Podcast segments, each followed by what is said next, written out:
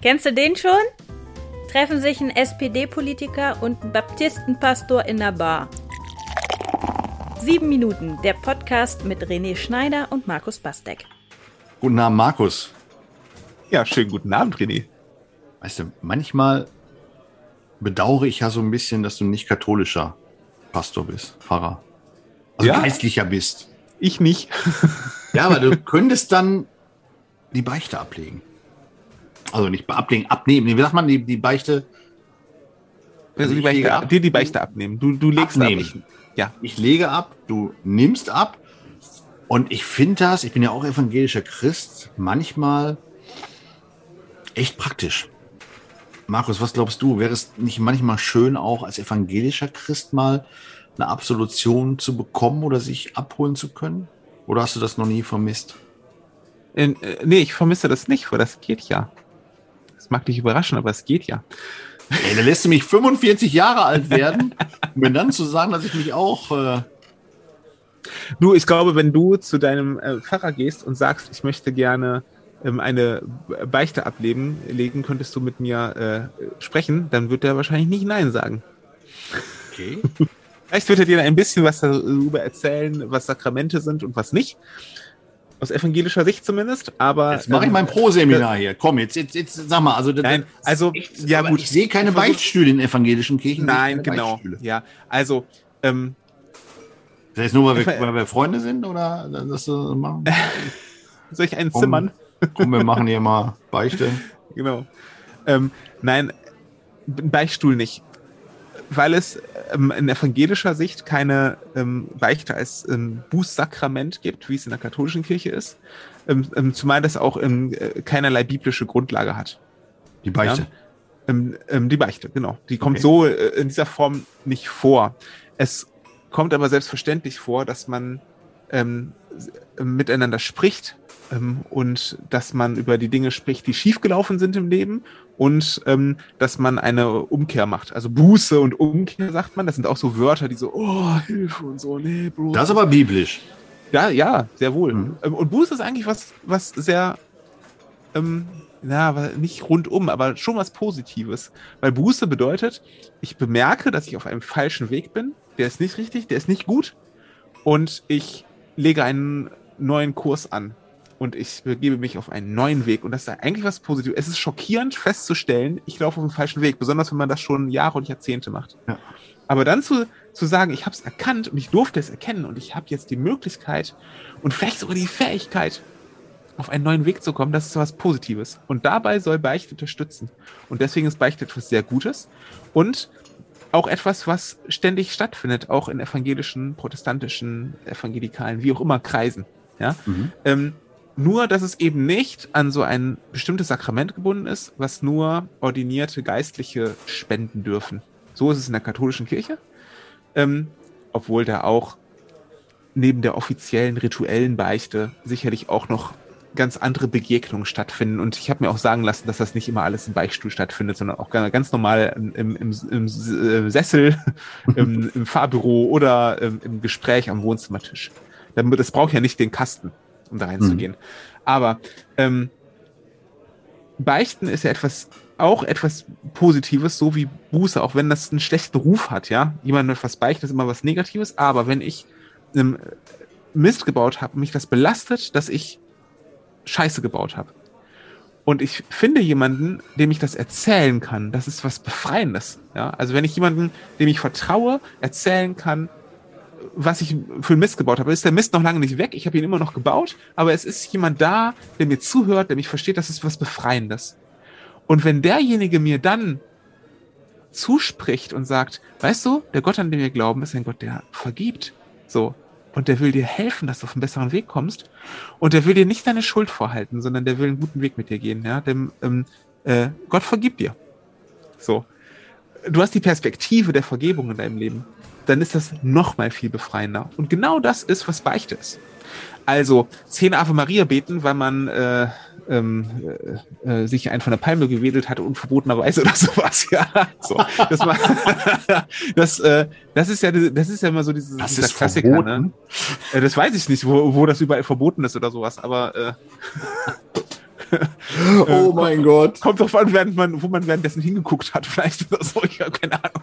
Aber, aber das ist ja, das ist ja nur dieses Klischeebild von Beichte. Und das ist doch das Klischeebild, dass der ähm, Pfarrer oder der Priester dann äh, quasi der ähm, das aus Wissbegierde macht, weil er den neuesten Tratsch wissen will und von allen unbedingt äh, die Schwachpunkte wissen will, von allen im Dorf und so. Ich glaube, das ist wahrscheinlich nicht überall, aber doch meistens e-, eher realitätsfern, sondern das ist ein Angebot.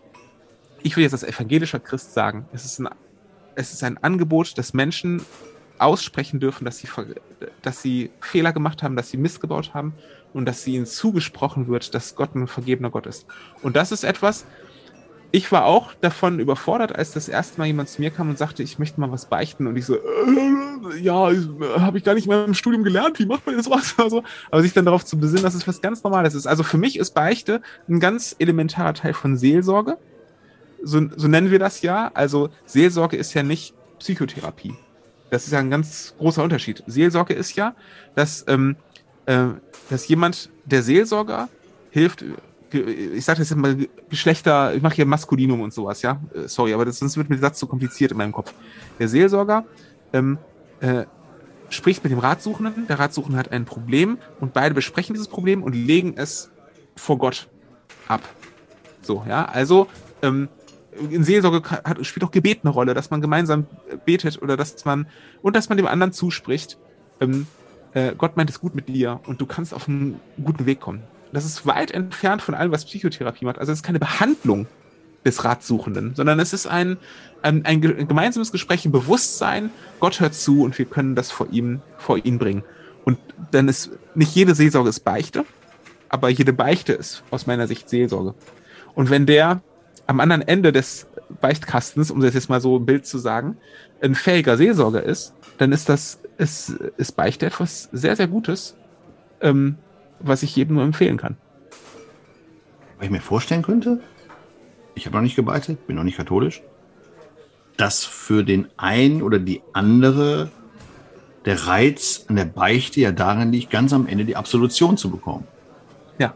Und ich meine, es ist auch dann so, so Stereotyp, ne? aber dass man schön Karneval feiern kann und ja. alles, was man da, was weiß ich, getan hat oder nicht ja. getan hat, kann man dann packen, besprechen, vor Gott bringen, wie du richtig sagst was diesen reinigen Charakter auf jeden Fall hat, aber vielleicht für die einen oder den anderen spielt es da eine Rolle zu sagen und dann sitzt da jemand mir gegenüber, der sagt, so, liebe Schwester, lieber Bruder, im Geiste, damit bist du jetzt hier von deinen Sünden befreit und hast die Absolution, kannst rausgehen, aufatmen und sagen, Gott sei Dank, nächstes Jahr Karneval kann ich weitermachen. Ja, und das ist, das ist eben eine, also aus meiner Sicht ist das eine Perversion von dem, was eigentlich gemeint ist mit Beichte. Ne? So, ähm, ja. Ja, absolut. So, was ich aber doch dazu sagen will, ist, ähm, was ja interessant ist, ist, dass in der Bibel nicht von Beichten die Rede ist. Ähm, so, aber es ist in der Re äh, Bibel die Rede davon, dass alle Christen äh, Könige und Priester sind, so im Reich mhm. Gottes, um das jetzt mal so pathetisch zu sagen. Ja? Also Könige und Priester ähm, ähm, und dass jeder ein Priesteramt hat. So, und wenn jetzt die ähm, ähm, wenn jetzt im katholischen Verständnis ein ordinierter Priester die, die Beichte abnimmt, weil nur der die Absolution erteilen kann, also nur der hat sozusagen von Gott den Auftrag, diese Vergebung auch tatsächlich auszusprechen über andere, dann kann man aus neutestamentlicher Perspektive, um das jetzt mal so theologisch zu sagen, entgegnen, dass jeder Christ das kann. Also ich muss nicht zu einem besonderen ordinierten ähm, Menschen hingehen, mhm. so, das kann man natürlich tun. Das hat auch Vorteile. Das hat deshalb Vorteile, weil die ähm, in den meisten Fällen auch ausgebildete Seelsorger sind, ja, und, ähm, und, und sich mit Glauben auskennen und, ne, und nochmal, vielleicht auch nochmal mit einer anderen Autorität reden, ich weiß es nicht, ja. ja. Ähm, äh, so, aber ein Priester hat ja von jeher im Tempel und schon im Judentum und äh, überhaupt die Aufgabe, Menschen an Gott zu erinnern, Menschen mit Gott in Verbindung zu bringen. So. Und äh, eigentlich ist es neutestamentliche Überzeugung, dass das jeder Christ kann. So. Und dass ich zu jedem hingehen kann. Manchmal ist es gut, zu einer neutralen Person zu gehen, der ich vertraue. So, und das ist ein Priester. Im besten Fall ist ein Priester, ein Pfarrer eine neutrale Person, der ich vertrauen kann. So. Und die, von der ich hoffe, dass sie mich mit Gott in Verbindung bringt. So. Das kann aber auch jeder andere machen. Und deswegen ist Beichte etwas, was man auch unter Freunden zum Beispiel machen kann. Und wenn man das mal in dem Bewusstsein, unter Freunden erzählt man hm. sich oft, was man für einen Mist gebaut hat. Und wenn beide, wenn, wenn ich einen Freund habe und ich weiß, wir sind beide Christen, wir glauben beide an, an einen Gott, der uns vergibt, dann kann man aus dem Reinen erzählen, was alles scheiße gelaufen ist und was man für Mist gebaut hat, ähm, auch auf den grünen Zweig kommen, zu sagen, ähm, so, stell dir mal vor, Gott will dir das von den Schultern nehmen. So, wie hm. wäre das? Ne? Und, ähm, und dann, dann wird ein schöner neuer Weg eröffnet und, und, und das ist schon Beichte. Ne? Von daher, also René, jederzeit, aber vielleicht nicht, wenn das Mikro läuft. Das machen wir jetzt mal schön aus, trinken ein Bierchen und mal gucken, was dieser Abend noch so bringen mag. Markus, Prost! Prost! Sieben Minuten, der Podcast mit René Schneider und Markus Bastek. Ich war kurz davor, dass ich gedacht habe, boah, das ist die erste Folge, wo ich ein Explicit dran setzen muss. Palme wedeln, mein Freund. Wo kommen wir denn da hin? Muss ich jetzt zum katholischen Kollegen in die Beichte gehen, weil ich das gesagt habe? Ja, nicht. Wir kriegen eher ein Problem mit Apple Music und, und Spotify, die äh, sagen, oh, sexual, sexual explicit. Da, da reagieren die Algorithmen schon auf das Wort Palme? Ich bin gespannt, wir werden das sehen. Also ich werde es mal durchschummeln ohne den Hinweis und mal gucken, ob man da so ein Alert kriegt, so nach dem Motto zurückgewiesen, rejected, ja. because of your language, of your schlüpfrige language. because of the schlüpfrige language from your pastor. yes.